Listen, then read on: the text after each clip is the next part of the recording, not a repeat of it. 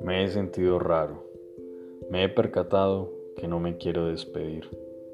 Quiero decir, deseo que la conversación permanezca, que se quede, que fluye, que inunde el psiquismo.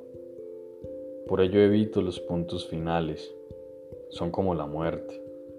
De hecho, demasiado negros y estáticos como aquel que muere. No quiero ponerlo en las cartas que te envío, porque parecen mi forma de dar el pésame. Y me grita el cuerpo que eso no es lo que quiero decir, que sea más preciso, que diga algo relevante, pero que no ponga la muerte. Es más, me pide que haya continuación, me exige un punto y seguido. Pero la muerte está, permanece en el teclado, esperándome como toda muerte. Ella desea que mi huella la toque, Quiere tener un contacto conmigo, quiere decirme que me domina, pero yo solo puedo mirarla y pedirle que huya si mi amada decide usarla.